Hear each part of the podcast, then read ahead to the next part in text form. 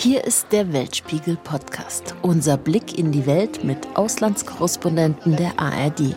Wir liefern euch die Hintergründe, für die in den Nachrichten manchmal zu wenig Zeit ist. Ich bin Nathalie Amiri. Schön, dass ihr wieder dabei seid. Indigene Völker sind Nachkommen der Bewohnerinnen und Bewohner eines bestimmten Gebietes, die bereits vor einer Staatsgründung oder Kolonialisierung oder Eroberung dort lebten. Dann kamen die Fremden und raubten ihnen sukzessive ihre Identität, diskriminierten sie. Indigene Kinder wurden ihren Eltern weggenommen, durften ihre Muttersprache nicht sprechen, wurden sexuell missbraucht, ihre ungewollten Babys wurden in Heizkesseln verbrannt. We have heard detailed descriptions of how the unwanted babies of certain priests at St. Joseph's were burned in the incinerator. Horrorgeschichten über Internate in Kanada aus dem 19. bis zum Ende des 20. Jahrhunderts gibt es da noch und nöcher. Ähnlich ging es auch den Kindern der Aboriginals in Australien. Auch sie wurden ihren Eltern weggenommen, in weißen Pflegefamilien mussten sie leiden, wurden häufig missbraucht und verlernten die Muttersprache. Und auch in Russland wurden und werden Indigene diskriminiert. Darüber spreche ich mit den beiden ARD-Korrespondentinnen Christiane Meyer und Lena Bodewein und mit der inzwischen in Deutschland lebenden Indigenen Tian Saotschnaya aus Russland alle in unserem Weltspiegel-Podcast Indigene Völker und der Versuch einer Entschuldigung.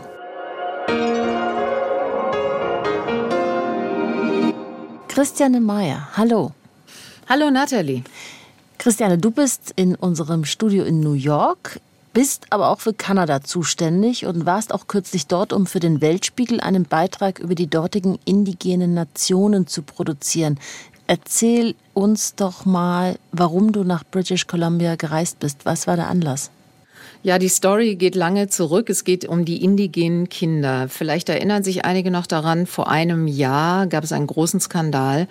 Da wurde nämlich in der Nähe einer Schule in Kamloops, das ist in British Columbia, ein kleiner Ort, wurden 215 Kindergräber gefunden. Und wie sich herausstellt, waren das die Gräber von indigenen Kindern, die waren dort zur Schule gegangen.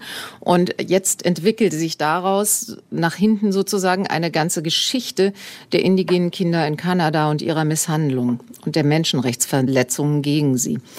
Was nämlich passiert ist und was vielen, glaube ich, außerhalb von Kanada keineswegs geläufig ist und viele Kanadier wussten das auch nicht, ist, dass die kanadische Regierung mit Hilfe der Kirche, der katholischen und übrigens auch der anglikanischen Kirche, Kinder in Internate gezwungen hat. Gezwungen, weil sie sich dem nicht entziehen konnten. Die Eltern wurden mit Gefängnis bedroht, wenn sie ihre Kinder da nicht abgegeben haben.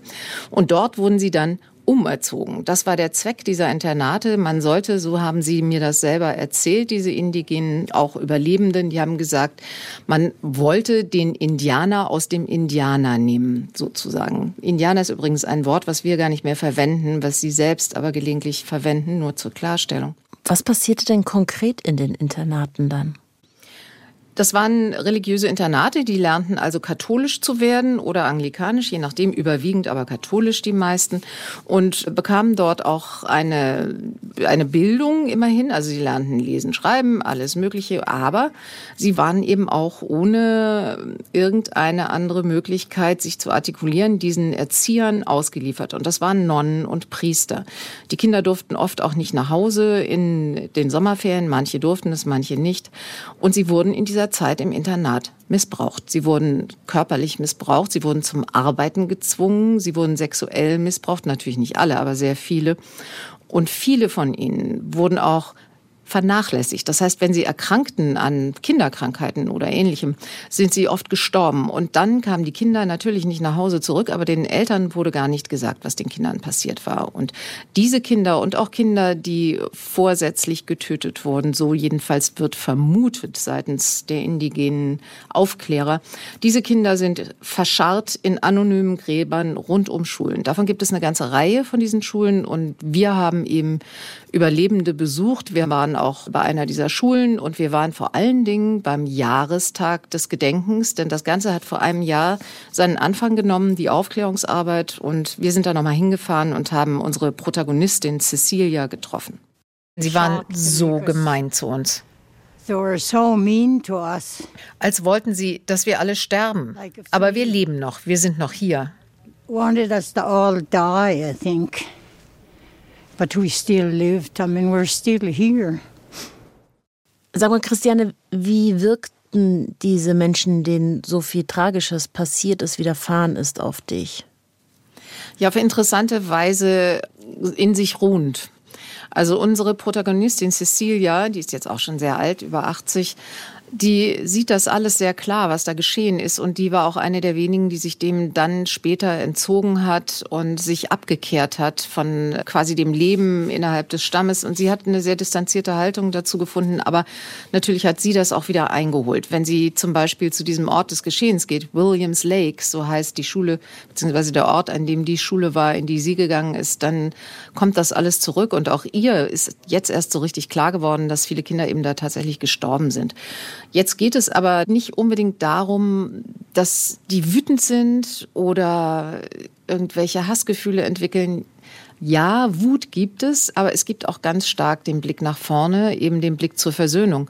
Und dazu gehört aber natürlich die Anerkennung dessen, was geschehen ist. Es ist also extrem wichtig für alle, die entweder überlebt haben oder deren Angehörigen in diesen Schulen waren, dass dieses Leiden anerkannt wird und dass die Kirchen insbesondere und auch der Staat, in dessen Auftrag das ja geschehen ist, dass die sich entschuldigen und dass sie dieses Leid anerkennen und dieses Anerkennen auch nicht nur durch Worte tun, sondern auch durch Ausgleich in anderen Formen. Und solange das nicht geschieht, wird da keine Ruhe einkehren. Aber im Moment ist es so, um diese Aufklärung zu betreiben, muss man eben erst mal herausfinden, wie groß das Elend war. Und jetzt wird überall in Kanada, in über 100 Schulen, ist das geschehen.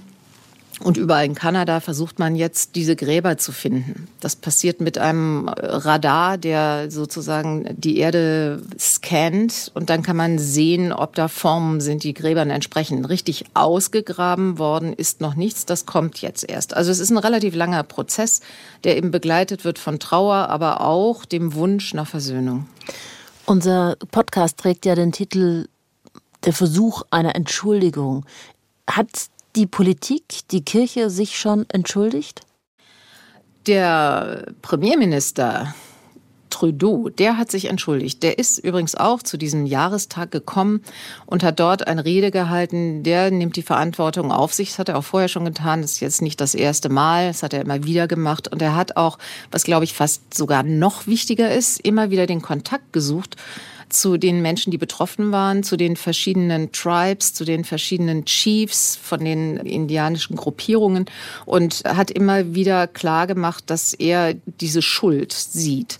Und das ist, glaube ich, ein sehr, sehr wichtiger Punkt. Manchen ist es nicht genug. Das muss auch gesagt werden. Es gibt also durchaus Leute, die wesentlich radikaler denken und sagen, das reicht alles nicht. Aber ich würde sagen, die Mehrheit und auch die offizielle Vertretung der indigenen Stämme sehen das sagen wir mal vorsichtig gesagt, etwas freundlicher und sind angetan. Bei der Kirche ist es anders. Die anglikanische Kirche, übrigens ist deren Staatsoberhaupt die britische Königin, nebenbei bemerkt, hat sich nicht entschuldigt bisher.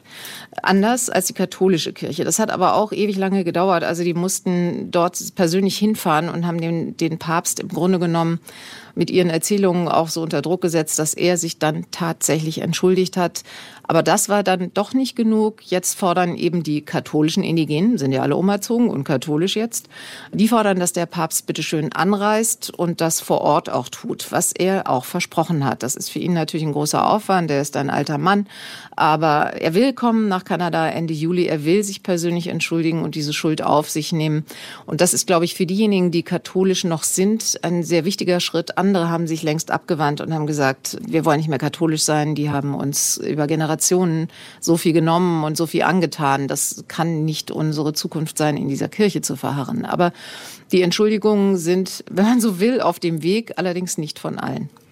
Na, wenn dann die Entschuldigung vor Ort angekommen ist, also der Papst in Person, werden wir sicher noch mal zu euch schauen nach Kanada. Danke dir erstmal für den Moment, Christiane, für deine Erzählungen. Sehr gerne. Lasst uns jetzt auf einen anderen Kontinent sehen, auf dem auf ähnliche Weise Diskriminierung gegen indigene Völker stattgefunden hat. Lena Bodewein, unsere ARD Korrespondentin in Singapur für den Hörfunk, ist immer wieder in Australien. Lena, guten Tag. Hallo, guten Tag. In Australien gibt's ganz viel Aborigines, Aboriginals. Was sagt man richtig? Also Aborigines, das ist ja der jahrelang gängige Term gewesen, aber der wird jetzt als ja, herablassend betrachtet. Also man sagt jetzt eigentlich Aboriginal Australians oder ganz korrekt, so dass es dann äh, die ganzen Ureinwohner mit einbezieht. Aboriginal Australians in Torres Strait Islanders, weil das eben auch die ganzen Bewohner der Inseln zur Torres Strait zwischen Papua-Neuguinea und Australien mit einbezieht. Oder man sagt First Australians, weil damit noch ein bisschen deutlicher gemacht wird, dass diese Menschen einfach seit 65.000 Jahren Australien besiedelt haben. Das ist einfach mal die älteste kontinuierliche Zivilisation der Welt. Und Australien hat also nicht erst angefangen 1788 mit der Ankunft der ersten Flotte. 1788, 26. Januar, das ist der Australia Day und der wird noch jedes Jahr gefeiert. Das ist der Nationalfeiertag, Australia Day. Und das ist der Tag, den die Aboriginals nur als Invasion Day oder Survival Day benennen. Denn für die hat das einfach bedeutet, dass ihre Zivilisation da geendet hat. Sie haben gerade noch so überlebt, darum Survival Day, um es etwas positiver zu sehen, oder halt Invasion Day, weil da die Weißen kamen und ihrer Zivilisation ein Ende gemacht haben. Was passierte da genau? Die Briten sahen ja die Aboriginals wie Tiere an. Ja, und so haben sie sie auch behandelt. Also am Anfang gibt es eben keine genauen Zahlen, keine genauen Erfassungen. Man schätzt, dass es zwischen 300.000 und einer Million Aboriginals gab, die über Australien verteilt lebten. Und dann kamen die Briten und die anderen weißen Siedler und haben eben mit der britischen Armee, mit der Polizei oder eben auch als Siedler selbst bei ihrem Vormarsch durch Australien immer wieder Massaker, unzählige Massaker, wirklich von Ende des 18. Jahrhunderts bis Anfang des 20. Jahrhunderts angerichtet und sodass 1920 eigentlich nur noch 60.000 Aboriginals überlebt haben von diesem einstmals über den ganzen Kontinent verteilten Menschen. Und sie wurden, wenn sie halt im Weg waren, wurden sie halt erschossen oder wenn irgendein Siedler sagte, nee, die haben unser Vieh geklaut. Es war eben auch ein Problem. Die Aboriginals hatten keinen Begriff von Land, Besitz. Also Land ist für alle da, das nutzt jeder. Und dann kommen Weiße und sagen, das ist aber jetzt unser Land und wir lassen hier unser Vieh weiden und das Vieh macht die Wasserlöcher kaputt. Und das Land, wo die Menschen früher gejagt und gesammelt haben und die Wasserlöcher hatten, war besetzt. Und dann haben sie halt ab und zu Vieh geklaut. Und dafür gab es dann eben die Massaker als Vergeltungsschläge. Und so setzte sich das dann wirklich fort ja, also bis zum Anfang des 20. Jahrhunderts, wie gesagt, waren die Menschen da auf 60.000 Aboriginals reduziert. Und dann wurden ja die Kinder auch noch gewaltsam ihren Eltern entrissen. Wieso und wann passierte das? Ja, das ist quasi die, die Ablösung dieser, dieser Killing Times, wie sie auch genannt werden. Dann kamen die Stolen Generations. Von 1910 an bis auch 1970 wurden Kinder der Aboriginals, oft auch gemischte Kinder mit einem weißen Anteil, von ihren Familien einfach weggenommen. Also da kam die Fürsorge, in Anführungszeichen Fürsorge, und hat die Kinder gewaltsam von ihren Eltern losgerissen oder hat die Mütter und Kinder auf einen Lastwagen verladen auf die Ladefläche und dann haben sie zwischendrin einfach mal angehalten auf dem Weg weg von der Siedlung, haben die Mütter rausgeschmissen, die Kinder von den Müttern losgerissen und wieder auf den Lastwagen verladen und dann halt entweder in Heime gebracht oder zu Pflegefamilien wo sie dann halt unter Weißen aufwachsen sollten. Die Idee war, dass man innerhalb von vier Generationen die Aboriginal-Anteile weg züchten kann. Also es ist so eine wahnwitzige Idee, um zu ihrem eigenen Besten sozusagen gute Menschen aus ihnen zu machen. Und das ist natürlich ein wahnsinniges Verbrechen. Also da sind Familien natürlich dran zerbrochen. Diese Kinder hatten nie eine Chance, eine eigene Identität zu entwickeln. Also sie kamen dann als dunkelhäutigere in weiße Heime oder sie waren gemischt und waren weder dunkel noch weiß. Viele haben sich dann später dem Alkohol zugewandt, haben Drogen genommen, haben Selbstmord begangen, weil sie einfach äh, psychologische Traumata, mentale Probleme erlitten haben, die wirklich nie wieder gut zu machen waren, weil sie nie Bindungen eingehen konnten. Und selbst wenn sie dann später in ihrem Leben gelernt haben, aha, das liegt daran, dass ich eigentlich Aboriginal bin, meiner Familie aber fortgenommen wurde, sie haben keine Chance gehabt, dass diese Bindungen wieder entstehen zu lassen, Verbindungen aufzubauen. Denn oft gab es keine Nachweise, wo sie herkamen. Sie haben also dann nie erfahren, wer war denn meine Mutter, wer war denn mein Vater, weil die Kinder teilweise erst anderthalb Jahre oder sechs Jahre oder acht Jahre alt waren. Also es ist ein Unrecht, das über Jahrzehnte fortgesetzt wurde und das auch eigentlich noch bis heute nachwirkt. Und erst 2008 hat Premierminister Kevin Rudd damals sich entschuldigt im Namen der australischen Regierung für das Unrecht, das an den Aboriginals begangen worden ist in den vergangenen zwei Jahrhunderten. Das heißt, erst dann hat man es thematisiert, hat man sich damit auseinandergesetzt, auch mit der Schuld? Also es gab 1997 schon so einen ersten erschütternden Bericht, der eben genau diese Stolen Generations aufgearbeitet hat, der eben die Berichte von den Kindern hatte, der das alles dargelegt hat, was da geschehen ist, wie das geschehen ist und dass es auch wirklich so systematisch geschehen ist. Was, jedes dritte Kind äh, teilweise oder auch zumindest jedes zehnte Kind war davon betroffen. Und dann haben aber einige Premiers es sozusagen noch, noch versäumt, darauf zu reagieren. Also in einigen Bundesstaaten, in einzelnen Bundesstaaten gab es schon Entschuldigungen. Aber die Regierung selbst war immer noch etwas zurückgeschreckt und darum hat es ja tatsächlich noch bis 2008 gedauert, bis zum ersten Mal eine Entschuldigung ausgesprochen wurde. Und das Problem ist manchmal, wenn man sich dann mit den jetzt in Anführungszeichen weißen Australiern unterhält, die sagen oft, ja, die Aboriginals, die sind so, die jammern immer, was ihnen alles angetan wurde. Mit denen kann man so schwer umgehen. Das ist ja ein verbreitetes Vorurteil, weil das sagen dann andere Menschen, die äh, mit Aboriginals zusammenarbeiten, sagen, dass sie sind so freundlich und so sanft und so zurückhaltend und fordern nie etwas, sondern erdulden ganz viel und sind einfach auch von ihrer Diplomatie einfach sehr, sehr zurückhaltend, so dass es nie einen, einen Aufschrei gab. Wie geht's den Wunden dieser Menschen? Sind die geheilt seit 2008? Was ist seit 2008 passiert? Die seelischen Wunden.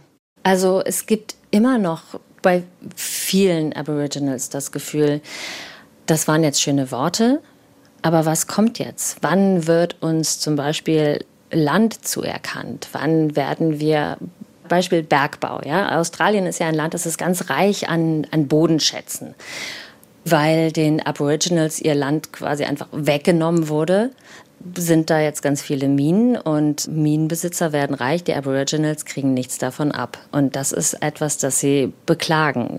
Es gibt vor dem Parlament von Canberra in der Hauptstadt seit 50 Jahren ein, ein Zelt, das da steht und die Aboriginal Embassy, also die Botschaft der Aboriginal ist, sozusagen. Und die fordern eben in diesem Zelt vor allem auch, dass ihnen genau diese Dinge zuerkannt werden. Recht an dem Land und auch eine Beteiligung an den Minengewinnen unter anderem und auch eine Achtung und auch ein Respekt ihrer heiligen Städten. Auch das. Es war gerade vor zwei Jahren wieder der Fall. Da hat Rio Tinto, dieser Bergbauriese, eine heilige Stätte, die 46.000 Jahre alt war. Eine, eine Höhle, die immer wieder besucht worden war von einem bestimmten Stamm oder Clan auf dem Weg von einem Ort zum anderen und wirklich kontinuierlich im Gebrauch war. Die wurde einfach gesprengt um eine Mine zu erweitern, ohne eben Achtung vor diesen, diesen heiligen Städten. Oder der Uluru, auch als Ayers Rock bekannt. Ein Wahrzeichen, aber eben auch eine heilige Stätte der Aboriginals. Und sie haben jahrzehntelang darum gebeten, dass man da nicht draufklettert. Und Leute, die irgendwo raufklettern, die pinkeln auch irgendwo hin. Und das ist einfach unfassbar respektlos. Und sie haben da jahrelang darum gebeten, dass man das einfach respektiert und nicht darauf klettert. Und jetzt ist es einfach verboten worden, nachdem sie wirklich so lange Geduld hatten. Das ist etwas, da wird langsam drauf hingearbeitet. Oder auch die Namen, eben Uluru ist nicht mehr Ayers Rock oder nur noch sozusagen im Untertitel. Also es gibt jetzt mehr Anerkennung eben auch der Aboriginal Ortsnamen. Aber das sind alles schöne Worte und schöne Zeichen. Die Benachteiligung ist oft im Alltag einfach noch klar zu spüren. Also wenn man da durch das Outback fährt und die Siedlungen sieht, in denen die Aboriginals oft leben, das ist wirklich arm. Also sie sind noch stärker von Armut betroffen. Die Drogenprobleme sind viel größer, Alkoholprobleme sind unglaublich groß unter Aboriginals. Und die Gefängnisse sind zu 30 Prozent mit Aboriginals gefüllt. Dabei machen sie nur drei Prozent der Bevölkerung Australiens aus. Also das ist ein unfassbares Missverhältnis. Und in den vergangenen 30 Jahren sind 500 Aboriginals in Haft ums Leben gekommen. Also es gab auch eine, eine entschiedene Black and Aboriginal Lives Matter Bewegung in Australien. Ganz zu Beginn erzähltest du von dem Zelt. Das Zelt kann man übrigens auch auf unserem Weltspiegel Instagram-Account sehen. Um jetzt mal noch ein bisschen was Positives zu erzählen, bei all dieser Tragik wirklich und dieser menschlichen Schicksale, der Wahlkampf, der verlief ja positiv für die Aboriginals, oder? Ja, das war wirklich auch sehr, sehr schön zu erleben. Also, dass da ein ein Mensch antritt und auch gewählt wird. Tatsächlich, Anthony Albanese ist ja von der Labour-Partei der neue Premierminister in Australien und der hat auch ganz klar gesagt im Wahlkampf, wir werden noch stärker werden und wir werden einen größeren Zusammenhalt haben und noch stolzer werden, wenn wir anerkennen, dass unsere Geschichte nicht 1788 begann, sondern wir alle gehören zu dieser 65.000 Jahre alten Zivilisation, der ältesten kontinuierlichen Zivilisation unseres Planeten. Also, dass es eben kein Die und Wir geben soll, sondern dass es eben Australier gibt. Das ist so das, was er erreichen möchte. Und das ist etwas, das haben äh, die konservativen Regierungen vor ihm knallhart ignoriert. Es gibt etwas dazu, hat er sich auch ganz also in seiner ersten Antrittsrede quasi bekannt. Das Uluru Statement from the Heart heißt das. Das ist die Forderung nach einem Referendum. Und mit diesem Referendum soll dann den Aboriginal Australians dauerhaft eine Stimme im Parlament verliehen werden. Also damit sie eben bei allen Gesetzesvorhaben, die sie betreffen, die zum Beispiel auch Landrecht und ähnliches betreffen, gehört werden. Und da das war vorher immer ignoriert worden und er hat gesagt, nee, ich will dieses Referendum und ich werde das durchsetzen und das ist das, was wir versprechen. Ähm, ob es dann damit auch wirklich einen großen Schritt nach vorne gibt, das ist dann abzuwarten. Das sagen eben auch die Aboriginals selbst nach der Wahl von Anthony Albanese. Sie begrüßen das, sie begrüßen auch wirklich, dass da jemand ist, der ihre Interessen vertritt. Und es ist eben auch ein deutliches Zeichen. Zum ersten Mal ist die Ministerin für indigene Angelegenheiten eben auch selbst eine Aboriginal. Also das ist schon mal ein großer Schritt. Aber die meisten Aboriginal sagen, wir gucken jetzt mal, ob es bei diesen Zeichen und bei diesen Schritten bleibt oder ob jetzt auch wirklich sich etwas für uns ändert. Lena, wir werden nachfragen. Danke dir für all diese Eindrücke und hoffentlich geht's gut weiter für die Aboriginals. Danke dir. Danke auch. Aus beiden Ländern haben wir gerade erfahren, die Aufarbeitung hat begonnen, es bewegt sich etwas. Man entschuldigt sich für die vergangenen Verbrechen. Sehen wir jetzt mal nach Russland. Ist es dort auch so? Wie geht man dort mit den indigenen Völkern um? Es gibt an die 44. Wie es den Menschen vor Ort geht, das weiß Tian Saotschnaya. Sie ist in München tätig für die Gesellschaft für bedrohte Völker und gehört zum Volk der Itelmänen von der russischen Halbinsel Kamtschatka. Frau Saotschnaya, in Russland lebt eine Vielzahl indigener Völker. Einige zählen nur noch wenige Angehörige. Wieso ist das so? Ich will ja sagen, dass zuerst die Zahl wurde reduziert durch die Eroberungen, dann sehr viele Krankheiten, dann äh, die gezielte Assimilierung. Und bei uns in Russland oder in der Sowjetunion, frühere Sowjetunion, war auch Internate und äh, die Kinder äh, von Indigenen müssten dann ins Internat und dadurch haben sie auch die Kontakte zu ihren Eltern, zu ihrer Kultur und zur Sprache verloren. Trotzdem äh, gab es und gibt es Bemühungen, die Sprache und auch traditionelles Leben, zum Beispiel Rentierzucht oder Fischfahren, äh, Sammeln von Kräutern und Beeren. Und äh, es gab ja immer und jetzt ist ja weniger, nicht alle sind damit beschäftigt, aber trotzdem gibt es einen Teil von diesen Menschen, die weiter versuchen, äh, traditionell zu leben. Teile der Gebiete von Indigenen sind für Russland sehr wichtig, um Rohstoffe zu erschließen. Übrigens auch Gas und Öl, das zu uns kommt. Indigene sind hier im Weg. Stehen Wirtschaftsinteressen weit über den Rechten der Indigenen? Gerade die Gebiete, wo die indigenen Völker leben, das ist ja ganze Sibirien, dann Norden, die sind sehr reich an Rohstoffen aber dadurch, dass diese Indigenen auch sehr, sehr an Zahlen äh, klein sind und sehr verstreut leben, deshalb haben sie wenig Möglichkeiten, sich zu widersetzen. Und äh, es gibt Gesetze zum Schutz der Indigenen, aber sie funktionieren meistens nicht. Und die Indigenen werden so sie verlieren diese Territorien und sie werden verdrängt und die Rohstoffunternehmen und sie arbeiten zusammen mit Machthabenden, ob das jetzt auf regionale Ebene oder föderale Ebene und deshalb ist denen leicht äh, an diese Rohstoffe ranzukommen. Deshalb haben ja unsere Indigenen sehr große Probleme und auch mit äh, Umweltzerstörung. Es sind ja nicht nur sozusagen Klimawandel sowieso, aber auch die Luft wird verschmutzt, äh, die Gewässer werden verschmutzt, äh, von denen die Indigenen auch äh, in diesen Gebieten leben. Welche Rolle spielen Indigene jetzt aktuell im Ukraine-Krieg? Wir haben ja Kontakte zu Krim-Tataren, das ist ein indigenes Volk in der Ukraine, aber mit der Annexion der Krim sind sie auch äh, in Russland und viele müssen dann in die Ukraine flüchten. Wir haben ja auch Kontakte zu den anderen äh, Indigenen in der Ukraine aufgenommen, weil äh, wir hören, dass sehr viele Vertreter der Indigenen auf der russischen Seite kämpfen gegen die Ukraine. Sie werden ja wie Kanonenfutter da benutzt, weil die Arbeitslosigkeit in diesen Gebieten, wo so viele Rohstoffe abgebaut werden. Aber trotzdem, das sind die ärmsten Regionen. Und deshalb gehen ja die Menschen in die Armee, in den Krieg, weil es wird ihnen versprochen Geld, verstehen Sie? Wenn sie nicht als Fischer, Jäger, Sammler leben können und finden keine Arbeit und deshalb sind sie oft gezwungen.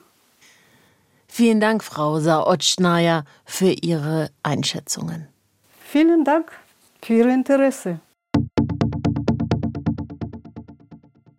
Nicht überall gibt es also positive Entwicklungen zu beobachten, aber in manchen Ländern eben dann doch. Zumindest wurde ein Anfang gewagt. Aber der Weg zu einer richtigen Entschuldigung ist noch lang. Das war unser Podcast mit dem Thema indigene Völker und der Versuch einer Entschuldigung. Aufgezeichnet am 2. Juni 2022. Wir würden uns freuen, wenn ihr uns abonniert. Teilt uns gerne mit, ob und warum der Podcast euch gefallen hat. Wir sind gespannt. Gerne an weltspiegel.digital.ard.de und ich wiederhole weltspiegel.digital.ard.de. Oder ihr schreibt uns einfach in die Kommentare auf Instagram, Facebook oder YouTube. Ich bin Nathalie Amiri. In der Redaktion waren Nils Kopp und Michael Schramm. Produziert hat Anja Beusterin. Macht's gut, bis zum nächsten Mal.